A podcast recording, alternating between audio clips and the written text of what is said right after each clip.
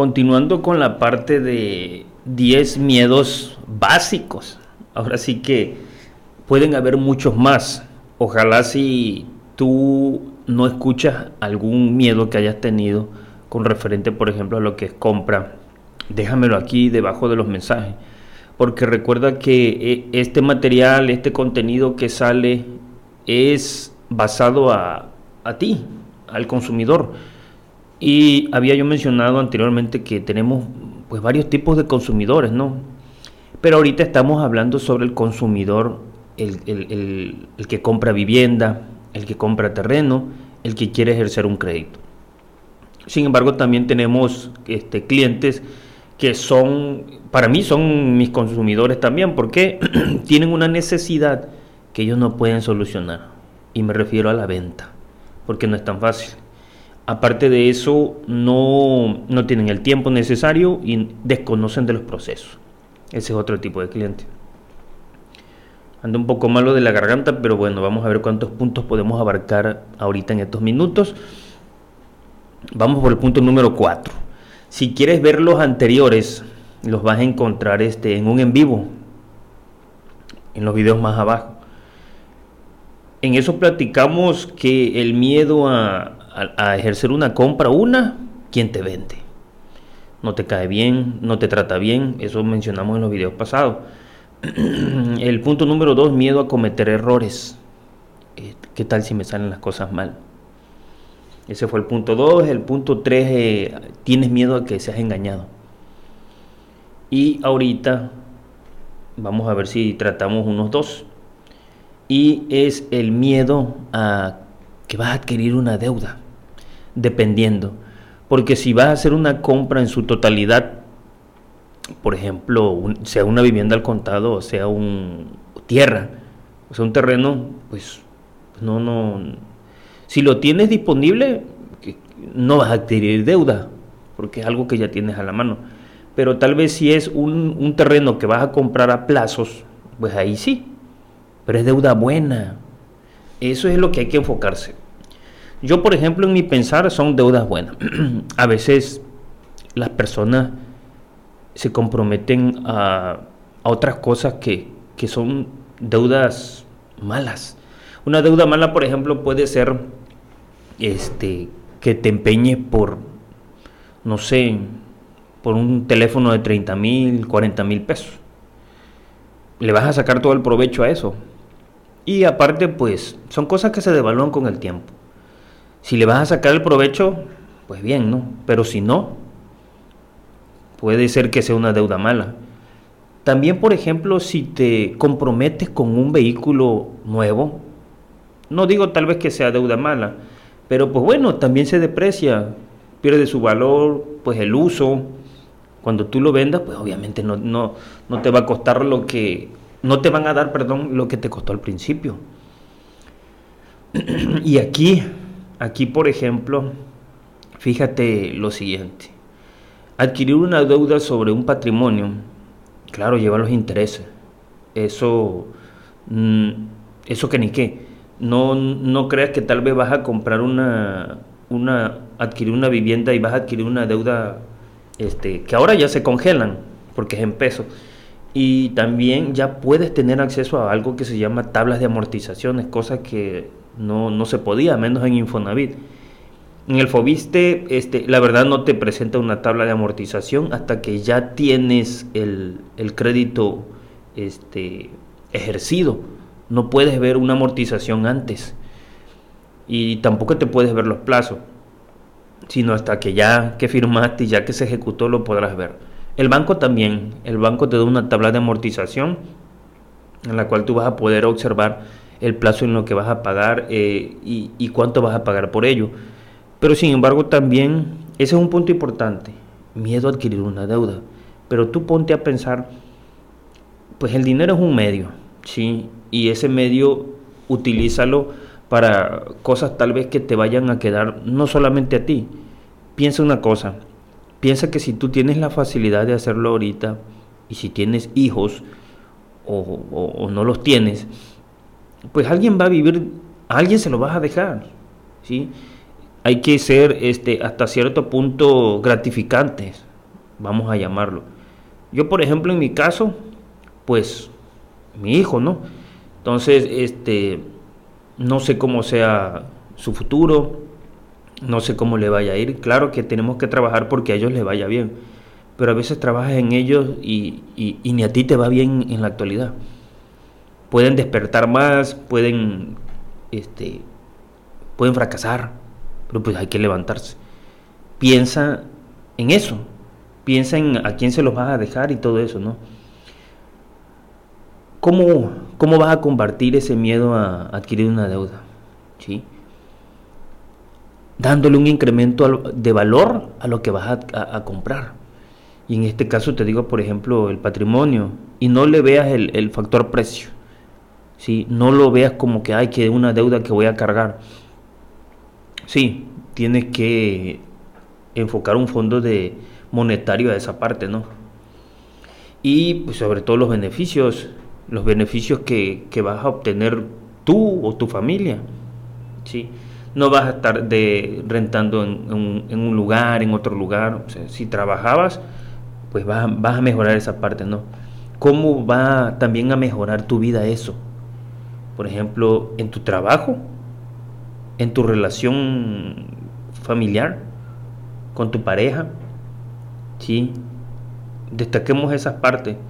¿Cómo va a mejorar una vivienda o un patrimonio? ¿Cómo va a mejorar tu vida?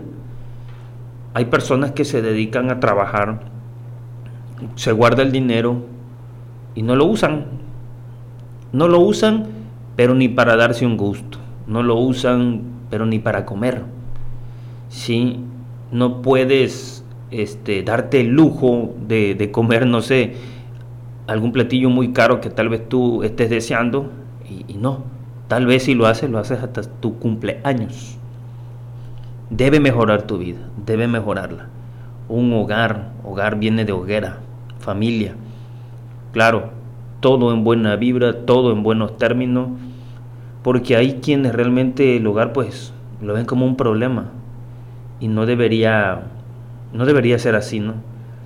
Entonces, y cuando tú te pongas a analizar desde ese punto de vista la mejora, el valor, todo eso, el precio será lo de menos.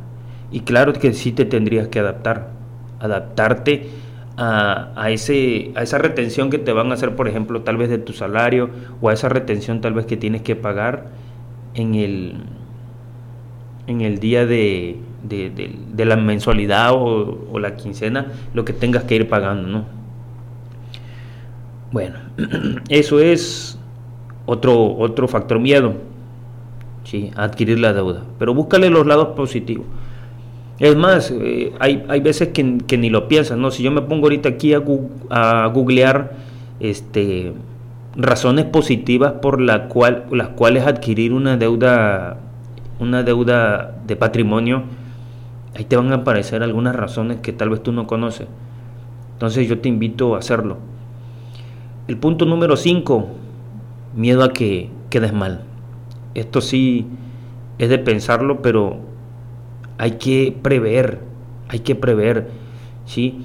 Otra, otra de las cosas es, por ejemplo, que, que seas una persona, que tú te valores como una persona incapaz e incompetente para este punto. No, ¿cómo puede ser posible que yo voy a adquirir una deuda de ese tipo? No, yo cuándo. ¿sí? O sea, te minimizas y le tienes el miedo al enfrentarlo, al dar ese paso. Entonces, miedo a quedar mal. La otra que sí he escuchado, por ejemplo, en algunos clientes es, ¿qué pasa si me corren durante el proceso? Por ejemplo, hay algunas ventas aquí inmobiliarias que son este, sobre procesos de construcción. Y en un proceso de construcción a veces puede demorar unos tres meses. Claro, tú apartas y compras en preventa y la propiedad la adquieres pues ya cuando está terminada. ¿Qué sucede si en el trayecto te, te cortan laboralmente? ¿Sí? Eso hablando por ejemplo de los créditos. Miedo a quedar mal. Sí hay que preverlo. Pero, eh, por ejemplo aquí, basado en la experiencia, las recomendaciones que siempre damos son las siguientes. Se entrega la papelería y se da un apartado y no se hace ninguna modificación a la, vivienda, ninguna. Vamos a suponer que esté en preventa y que el cliente diga, mira, yo quiero unas lámparas más lujosas, yo quiero una puerta con estas chapas, yo quiero eh, la sala con este piso, Son cosas ya excedentes, eso recomendamos no hacerlo, no hacerlo porque si algo sale mal en el trayecto, ahí sí, ya fue un producto especial y tendrás que pagarlo. Entonces lo que les recomendamos a las personas es a como está la casa, así se vende, no hay modificaciones. Para que si tú eh, eh, laboralmente, por ejemplo, te despiden, el, área de construcción no tenga detalle en vender una casa que, es, es, igual a la que se ha vendido anteriormente. Bueno, esa parte no. Este, a quedar mal, a ver qué, qué hay por aquí. Dice, si queremos vender algo necesitamos ser empáticos, eso que ni qué, eso, eso fue parte del principio, poner en su lugar, sentir lo que ellos están sintiendo, o sea, ustedes. Esta información me la, me la enviaron a mí, la busqué, perdón, la busqué. Dice, nosotros fingimos como unos guías para ustedes, ¿no? en los cuales se te va a brindar lo que es asesoría jurídica particular, que no utilicemos términos de profesión con, ustedes, por ejemplo, o, palabras muy técnicas que tal vez no logren comprender. ¿Sí? Hablemos con términos claros, legibles y digeribles, perdón, ¿sí? que les haga sentir mejor, en este caso a ustedes. ¿sí? Y aquí es eso, todo eso me lo menciona en el miedo a, a quedar mal. ¿sí? Ser más este, directos con ustedes, los clientes, y sí, también tomar el plan B, qué sucede si las cosas salen mal. Hablando, por ejemplo, del crédito o de ciertas cosas, ¿no? Porque en el área de construcción, ¿qué, pudiera salir mal? Claro, que tampoco cantamos victoria. Recuerden la pandemia, ¿no? Entonces todos nos encerramos y, pues todos, ahí todos quedaron mal. Todos quedaron mal, no nada más una persona, sino todos quedaron mal. Eso es el, miedo a quedar mal. ¿sí? Ese fue el punto 5. Punto 5. Y voy a terminar con, bueno, hasta ahí nada más lo vamos a dejar porque ya llevamos 12 minutos. Luego en, otro, en otra parte vamos a del 6 en adelante. ¿Sale? Entonces nos quedamos por el punto número 5. Recuerda que yo soy Milton Vargas, radico en Cunduacán. Y en estos espacios ayudamos a las personas, le agregamos valor, la tratamos de orientarla, también de concientizarla y más que nada trato de ponerme en, tus, en tu mismo zapato. ¿sí? ¿Qué es el miedo que, tienes tú? ¿A qué situaciones te enfrentas allá en tu casa? ¿sí? Porque también a veces este, hay, hay muchos miedos, ¿no? Incluso a veces hay personas que tienen el crédito y todo, pero no tienen mm, para ejercerlo, porque tienes que tener algo de recursos para ejercerlo algunos pagos de avalúo, pago de enganche, y a veces eh, ni para eso te planeas, pero hay que hacerlo. Saludos, nos vemos en la parte número 3. Hasta luego.